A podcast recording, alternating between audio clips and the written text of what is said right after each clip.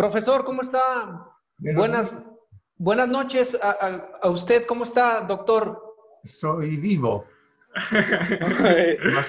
Bastante vivo. Muchísimas, muchísimas gracias, eh, profesor, por, por este enlace con los jóvenes estudiantes de, ciencia política de la Universidad Autónoma de Aguascalientes. Eh, de México. Le, mandamos un, fuerte abrazo y muchísimas gracias por este enlace, profesor.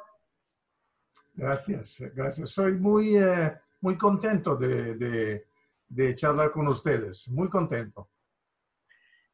Eh, están, con nosotros, profesor, le presento a los alumnos de, de Ciencia Política, está con nosotros Osvaldo Vázquez, que es eh, estudiante de Ciencia Política, Elías Zapata, también estudiante de Ciencia Política, y Jorge Maximiliano Arias, también estudiante de Ciencia Política. Profesor, queremos darle la bienvenida a este programa, que es un programa de análisis de opinión eh, sobre los temas más relevantes a nivel internacional, a nivel nacional y a nivel local de la licenciatura en Ciencia Política de la Universidad Autónoma de Aguascalientes. Profesor, y si me lo permite, voy a dar una pequeña introducción eh, acerca de su eh, currículum para que los jóvenes de diversas licenciaturas de nuestra universidad eh, tengan el, privilegio de conocerlo más allá de eh, toda la trayectoria tan importante que ha tenido en, en Italia y, en, y, en, el mundo.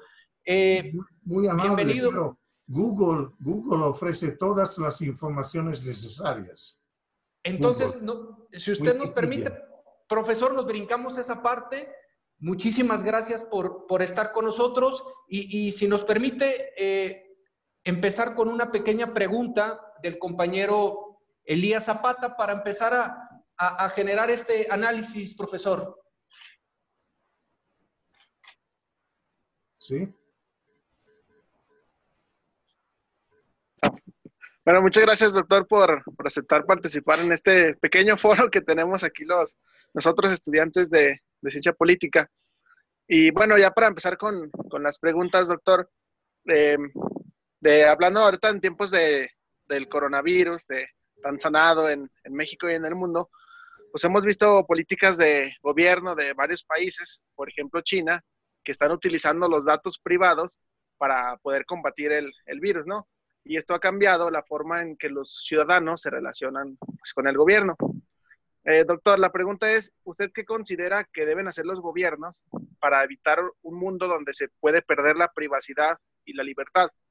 O mejor dicho, cuál es el punto que pues, usted considera que es aceptable que un gobierno intervenga en la vida personal para salvaguardar el, bien colectivo.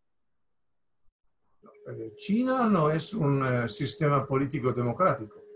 China no tiene transparencia, China no tiene libertad de investigación, eh, China no, no permite la difusión de las informaciones. Entonces, China es un caso de un régimen totalitario y nosotros, ustedes, yo y otros europeos, eh, vivimos en, eh, en, regímenes democráticos. Entonces, sabemos que la información va a circular, que podemos uh, obtener informaciones de muchas fuentes eh, y que podemos obtener lo que queremos, cuando queremos que los gobiernos, con algunas pocas excepciones, como el gobierno de Hungría, se dice así, Hungría, como el gobierno de Hungría, en Europa son gobiernos democráticos y que México tiene un, un gobierno democrático. Pero creo que la libertad personal puede ser limitada, limitada, porque si nuestra libertad personal produce consecuencias negativas sobre la libertad personal de otras personas, debemos limitarla. Entonces, si eh, yo soy infecto, no debo circular, porque no debo producir algo eh, grave, serio, eh, por la salud de otras personas. Hay límites. Pero si el, si el problema es cómo el gobierno puede controlar lo que nos decimos, a través del, eh, del teléfono, a través de Skype. ¿eh? Eso eh, es un, un, verdadero problema. Los gobiernos saben que, que es un problema, y, pero todo, muchas personas saben que es un problema. si queremos ser controlados, eh, debemos decidir nosotros, es decir, debe ser una decisión voluntaria. Yo acepto que el gobierno me controle porque creo que eso produce consecuencias positivas sobre la vida de otras personas. Solamente en este caso yo acepto que el gobierno controle mis mi comunicaciones a través de Skype, teléfono. Eh. Muchas gracias, eh, profesor. Eh, una pregunta también del joven estudiante Osvaldo Vázquez. ¿Qué tal, profesor? Muchas gracias por tomarnos la, pues, la llamada, la verdad, y expresarle mi sincero reconocimiento a toda su trayectoria. Y mi pregunta sería enfocada a lo siguiente. Este, hemos visto que la crisis de coronavirus, la pandemia, ha, ha, dejado en evidencia que sistemas políticos no han logrado satisfacer las demandas de la sociedad civil. Entonces, eso, eso representa para nosotros, estudiantes de ciencia política, un desafío que que yo le preguntaría a usted, este, ¿cómo replantear el estudio de la ciencia política después de, este, de esta pandemia? Oh, creo que la ciencia política tiene las eh, herramientas necesarias para analizar lo que los sistemas políticos hacen, para interpretar los problemas, para sugerir las, eh, las acciones necesarias evaluar las consecuencias. Eh, yo creo que, el problema no es la ciencia política, el problema son los políticos, los que reciben las informaciones y que en, en, algunos casos, puede ser en muchos casos, no quieren utilizar las informaciones. Hay, hay eh, ejemplos extraordinarios. Eh, Trump tiene una asociación nacional de politólogos estadounidenses que es excelente. Y Trump no, no quiere obtener informaciones. Trump decide, decide sin aceptar las sugerencias de los, eh, de los que, que, tienen la expertise, los conocimientos. Entonces, el problema es que si hay los, eh, los poderosos que no aceptan lo que los expertos conocen, es un problema. Pero cuando hay una, una relación estrecha, la ciencia política puede producir y, sabe cómo producir conocimientos. Y los políticos, los políticos inteligentes, los políticos democráticos saben cómo utilizar lo que la ciencia política produce. Eh, yo creo que donde hay una buena ciencia política y hay políticos que, que son capaces de escuchar lo que los cientistas políticos producen, tenemos una situación bastante buena, en algunos casos una situación óptima. Gracias, profesor. Bueno, cedemos la palabra al compañero Maximiliano Arias, que también tiene una pregunta, profesor. Muchísimas gracias y es un honor eh, estar hablando con usted, eh, doctor Pascuino. Este, mi pregunta va más encaminada a, a, la política comparada y al estudio que se utiliza en las ciencias sociales. Este, ¿Cuáles serían las lecciones que podemos aprender nosotros politólogos en formación al comparar las respuestas y la eficiencia que se ha dado entre dos regímenes distintos como lo puede ser Estados Unidos y China? Así como cuáles serían los problemas metodológicos para la obtención de fuentes a la hora de realizar una investigación comparada en cualquier ciencia social. Primero, tenemos que saber que hay comparaciones que son útiles y comparaciones que son inútiles. Entonces, si queremos saber cómo China ha eh, reaccionado a la, pandemia, eh, debemos, debemos evaluar el régimen, es decir, el partido político, debemos evaluar la circulación de las informaciones, debemos evaluar las consecuencias sobre los que tienen poder dentro del partido, del partido comunista. Y sabemos que todo eso es muy difícil porque hay secretos, no hay transparencia, tenemos eh, poca, poca información y los, los chinos no producen información de manera, ¿cómo puedo decir?, de manera eh, determinada. No quieren ofrecer informaciones a los que quieren saber lo que ha, ha ocurrido en Wuhan. Segundo, podemos comparar China con otros regímenes eh, no democráticos. Por ejemplo, Singapur. y parece que Singapur ah, ah, tiene problemas similares a los de, China. Si queremos comparar China con otro país asiático, hay un, un, caso ejemplar, es decir, China y Taiwán, se dice Taiwán en, en español, y Taiwán. Es decir, un régimen totalitario lo de China y un régimen democrático lo de Taiwán. Y Taiwán reaccionó mucho, muy más, eh, como decir, rápido que China. Eh, eh, la, la, solución de los problemas fue excelente, extraordinaria. tenemos otro país en, en Asia, que es Corea del Sur, y Corea del Sur también es una democracia. Corea del Sur, en Corea del Sur tuvo una elección presidencial, eh, entonces la democracia puede funcionar eh, en, en, la pandemia. Eh, creo que podemos decir que si comparamos casos comparables, obtenemos muchísimas informaciones necesarias.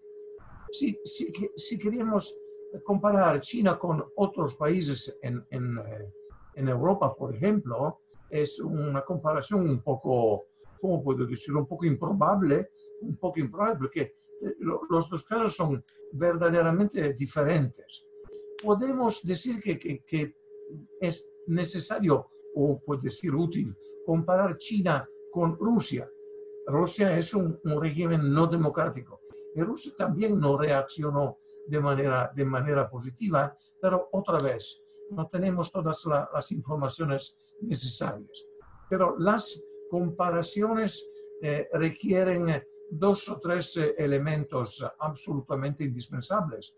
Eh, conocer algo sobre el régimen, la naturaleza del régimen, conocer algo sobre el gobierno y conocer algo sobre los gobernantes también, porque los líderes hacen una diferencia.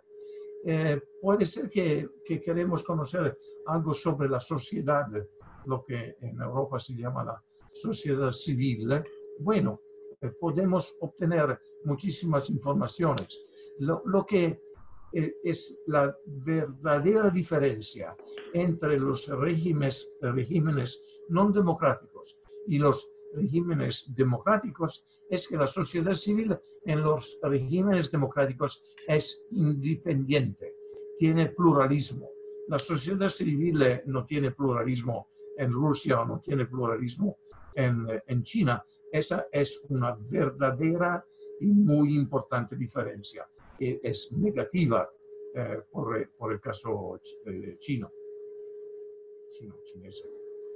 Y, por el caso norteamericano, ah, profesor, ¿cómo ve el caso norteamericano? Sabemos que eh, eh, hoy en Norteamérica tiene pues, muchísimos casos de, este, de este, virus.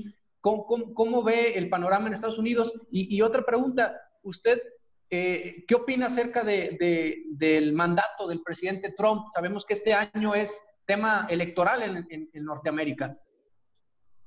El caso de, de los Estados Unidos es un caso extraordinario porque no es un sistema político, si puedo decir así. Son 50 sistemas políticos. Y el presidente que parece eh, todopoderoso no es todopoderoso. Por ejemplo, Trump no, no tiene poder político muy fuerte porque los demócratas controlan la Cámara de los Representantes. Eh, y, sabe, Trump sabe que no puede hacer algunas cosas si no tiene el consenso de la Cámara de los Representantes. Eh, hay eh, eh, gobernadores demócratas en algunos estados que no siguen lo que Trump decide. Entonces, no es solamente pluralismo, es lo que yo creo que puede ser definido como confusión. es competencia, competencia y confusión. Eso es el problema hoy. Eh, hoy, es decir, es el problema desde el 2016, cuando eh, Trump ganó la presidencia. Eh, creo que el líder es un problema, un verdadero problema. pero cuando reflexiono sobre la leadership de los Estados Unidos, sobre la presidencia, creo que es necesario conocer algo más sobre los que votaron a Trump. es, Trump representa sectores de la sociedad americana que yo no conozco bastante bien. los que no tienen una, una educación elevada, los que, que, tienen trabajo que no son, que tienen trabajo no muy, no muy importantes, los que tienen miedo de los inmigrantes. Es, Trump representa los sectores de la sociedad americana que tienen miedo, yo diría así, que tienen miedo y que eh, eh, saben que han perdido la, la supremacia. Supremacía, sí. Sí, eh, y que no, no, van, van a ganar la supremacia. Pero si Trump gana las elecciones, tienen cuatro años más en los cuales pueden organizarse.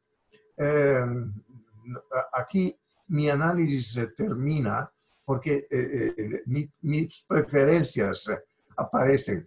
Entonces yo espero que Trump eh, pierda la elección presidencial, es, espero que, que Biden gane. yo sé que, que, Biden no es perfecto, no Biden no es Obama, por ejemplo, Biden no es Franklin Roosevelt, pero es mejor que Trump. Eso en, muchas ocasiones nosotros electores sabemos que no podemos buscar al candidato perfecto, pero al candidato que en la, situación es mejor que el otro, que otro candidato. Gracias, profesor. Osvaldo tiene una, una pregunta. Adelante, Osvaldo. Eh, profesor, eh, mi pregunta ahora va enfocada a las instituciones políticas. Eh, con una pandemia como tal, este, ¿las instituciones políticas están en riesgo o se fortalecen ante estas situaciones? Este, mi pregunta va, va enfocada a eso. Es difícil decir, pero yo creo que la pandemia ha, producido una situación en la cual vemos cuáles instituciones políticas funcionan y cuáles instituciones políticas no funcionan. Por ejemplo, el problema italiano no es que el gobierno, gobierno no funciona, el gobierno funciona. No es que el Parlamento no funciona, el Parlamento funciona, la burocracia no funciona. Y, eh, son, eh, la relación entre Italia y la Unión Europea no funciona bastante bien, eh, pero el gobierno ha, ha, logrado crear una situación mejor.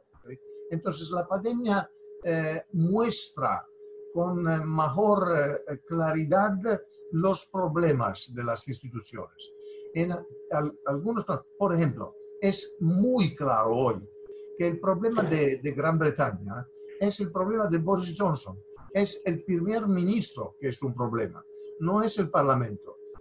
es el primer ministro y su partido. Entonces, la pandemia es una, como puedo decir, un espejo eh, reflete los problemas. Ok, compañero Max, Maximiliano, adelante. Ah, profesor, eh, me surgió, mm, bueno, mm, varias cuestiones. La primera es, este, usted que está viviendo la situación, eh, como usted menciona, en un entorno totalmente diferente como lo es Italia, ¿qué recomendaciones daría a un entorno como lo estamos viendo aquí en México? Y otra de mi pregunta va más encaminada ya hacia los, hacia los sistemas políticos. ¿Usted cuál considera que es más eficiente bajo un gobierno unificado o un sistema político bajo un gobierno este, dividido? No no he comprendido la primera pregunta. Eh, contesto la segunda y después usted me dice. Eh, no, eh, las democracias eh, deben ser gobernadas eh, para coaliciones de partidos, pero no un, gobierno en el cual todos los partidos son representados. No, no es así. No es así porque primero, si todos los partidos son representados dentro del mismo gobierno, hay muchas tensiones, muchos conflictos es muy difícil tomar decisiones. Segundo, porque la de la responsabilidad, responsabilización, accountability, debe ser claro a los electores que hay hombres y mujeres que tienen la responsabilidad de gobernar, de tomar decisiones. y hay hombres y mujeres que tienen la responsabilidad de controlar lo que el gobierno hace, lo que el gobierno no hace, lo que el gobierno hace mal. Entonces, eh, eh, eh, en Europa hoy no hay ningún gobierno de unidad nacional. Son gobiernos de coaliciones que han ganado las elecciones y que producen decisiones. algunos, algunos de los gobiernos son, son excelentes. Dos casos. El caso del Portugal. Portugal es un país pequeño, pero es un país que funciona. Tiene un gobierno de coalición de izquierda que funciona la, la pandemia ha, como puedo decir, ha golpeado Portugal de una manera, de una manera muy, muy, eh, muy pequeña. Otro gobierno que funciona es el gobierno de Suecia. Es un gobierno de coalición de minoritario.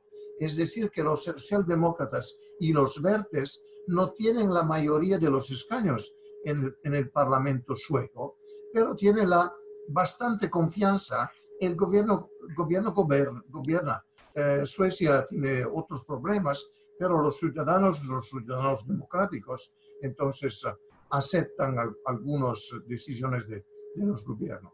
Esa es la, respuesta a la segunda pregunta. La primera es... La primera, eh, doctor, sería acerca de la situación que, bueno, se vivió o se está viviendo más bien en Italia en este momento con la pandemia. ¿Y, qué recomendaciones daría hacia, el, hacia México o ya en general Latinoamérica, ya que ustedes van como un poco más eh, avanzados, se podría decir, en cuanto al a el camino que recorre esta pandemia? Italia, como ustedes saben, no es un país, eh, como puedo decir, sencillo, es un país complicado.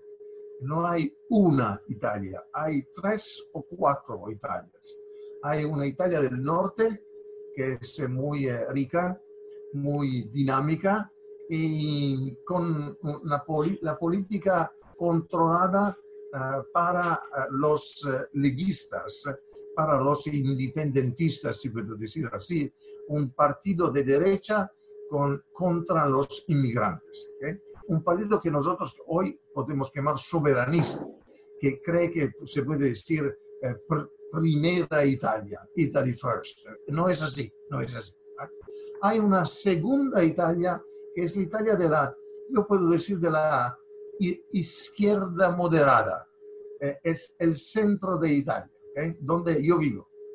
La izquierda moderada es una Italia civil, una Italia bastante rica, pero no riquísima, una Italia donde los comportamientos son comportamientos que siguen las reglas. ¿okay? Una Italia de italianos disciplinados. Saben que los gobernantes se pueden tomar decisiones. Si toman decisiones, siguen, la, aceptan las decisiones. Y hay una tercera Italia, la Italia del, del sur, que tiene problemas económicos, tiene problemas de criminalidad, criminalidad organizada, eh, tiene problemas de, de, inmigrantes, porque los inmigrantes eh, eh, van a la Italia del Sur, que es, yo creo, 200, 300 kilómetros de Libia. Entonces tiene problemas que no son solamente los problemas que los italianos del sur crean, producen, son problemas que vienen del exterior. Entonces, las reacciones han sido muy diferentes. Eh, pero en la Italia del Sur, los italianos han eh, logrado comportarse de manera eh, bastante bien organizada y la pandemia es menos, menos, menos, menos importante que en el norte. El norte el problema es Lombardía.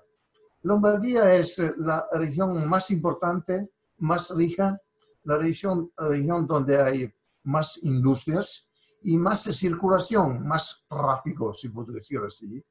Eh, pero el problema, el elemento que debemos eh, subrayar es que tiene un sistema sanitario que es eh, privado y público.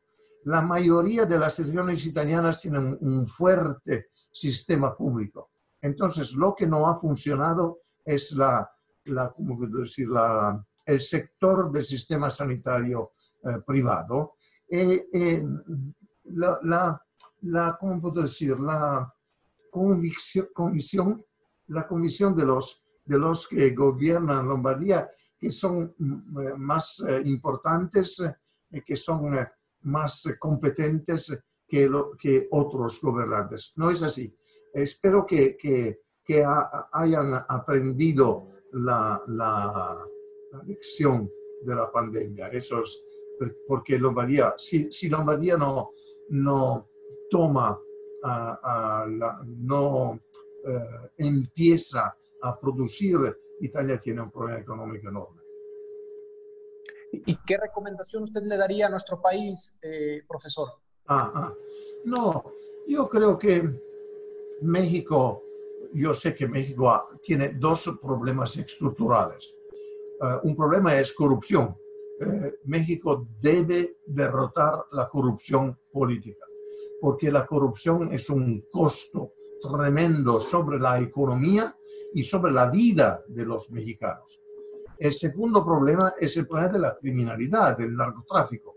Eh, México debe eh, derrotar los narcotraficantes. Eh, si, si, lo, si el, el, presidente resuelve los dos problemas, México tiene muchos recursos, México es un país importante, un, un país importante desde el punto de vista, por ejemplo, de las universidades tiene universidades excelentes, tiene, tiene hombres y mujeres muy ambiciosos. Eh, probablemente la, la, próxima vez usted debe hacer dos hombres y dos mujeres, eh, eh, que sería una representación de género que me parece más equilibrada. Entonces, no, no, creo que lo que debe hacer el presidente es tomar decisiones con claridad y explicar por qué decide algo. Eh, todo eso va, creo, producir un sistema político que funciona. Pero en general, eh, México tiene un sistema político hoy bastante apreciable. Gracias. Y ya para cerrar, profesor, eh, la, verdad le agradecemos su tiempo. una última pregunta del compañero Elías para, para cerrar este, este bloque. doctor, ahorita mencionaba acerca de la, de la criminalidad en México. ¿Cómo cree que, la pregunta es, ¿qué debería hacer el sistema político para tratar de, erradicar de una mejor manera el problema de, la delincuencia? Y la otra, ¿qué papel tienen las universidades? Este, vemos que las universidades están adaptando a las corrientes digitales, a las aplicaciones como las que estamos usando. Este, ¿Cuál es su perspectiva acerca de las enseñanzas en las ciencias sociales y de las universidades en general con las nuevas herramientas. Yo he visitado eh, dos o tres, probablemente cuatro universidades en México. Eh, Aguascalientes, eh, Guadalajara, UNAM y la Universidad del Estado de Hidalgo, Pachuca, Pachuca. Y creo que en general las universidades mexicanas son bastante buenas. Hay, obviamente hay sectores en los cuales eh, es mejor y sectores en los cuales hay problemas. Pero creo que se puede adaptar a, la enseñanza digital de una manera muy simple. Creo que la enseñanza digital es algo que, que podemos utilizar, pero la enseñanza, eh, ¿cómo decir?, en persona es eh, muy importante. Debemos ver, vernos en los ojos, como aceptamos algunas afirmaciones, la palabra, decir? Las palabras del, del cuerpo son importantes. ¿eh? Eh, la, la, educación es decisiva. Eh, podría decir así, si hay un sistema político en el cual hay hombres, muchos hombres, poquísimas mujeres ricas, que no tienen un, nivel de educación elevado, el sistema político no puede continuar siendo rico si los hombres y las mujeres no, eh, no han un buen sistema educativo. Si un sistema eh, educativo existe eh, los, hombres y las mujeres no son bastante ricas, una generación va a producir riqueza. es decir, la, la riqueza más importante en las riquezas de conocimientos, de, no solamente de técnicas, pero, sino, pero técnica también, eh, de teoría, de lógica, de manera de, utilizar la razón, eh, de, de, intentar resolver problemas. Eh, pragmatismo y teoría pueden mejorar mucho los sistemas, no solamente políticos, sino económicos, social, eh, sociales, culturales también. México tiene, eh, ¿cómo puedo decir? Tiene lo que es necesario para, eh, para empezar y proseguir.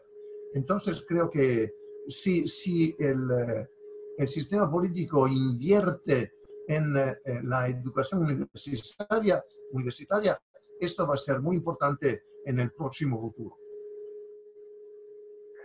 Profesor, pues agradecerle muchísimo a nombre de los compañeros universitarios el que nos haya podido acompañar en esta charla, la verdad tan amena, en una etapa tan importante a nivel internacional para muchos países eh, que sin, duda han sido coyunturas críticas que nos han permitido, que nos van a permitir seguir adelante. Eh, agradecerle muchísimo eh, su tiempo, profesor, y le mandamos un fuerte abrazo, un saludo y espero pronto, esperamos pronto tenerlo por acá en nuestra universidad en México.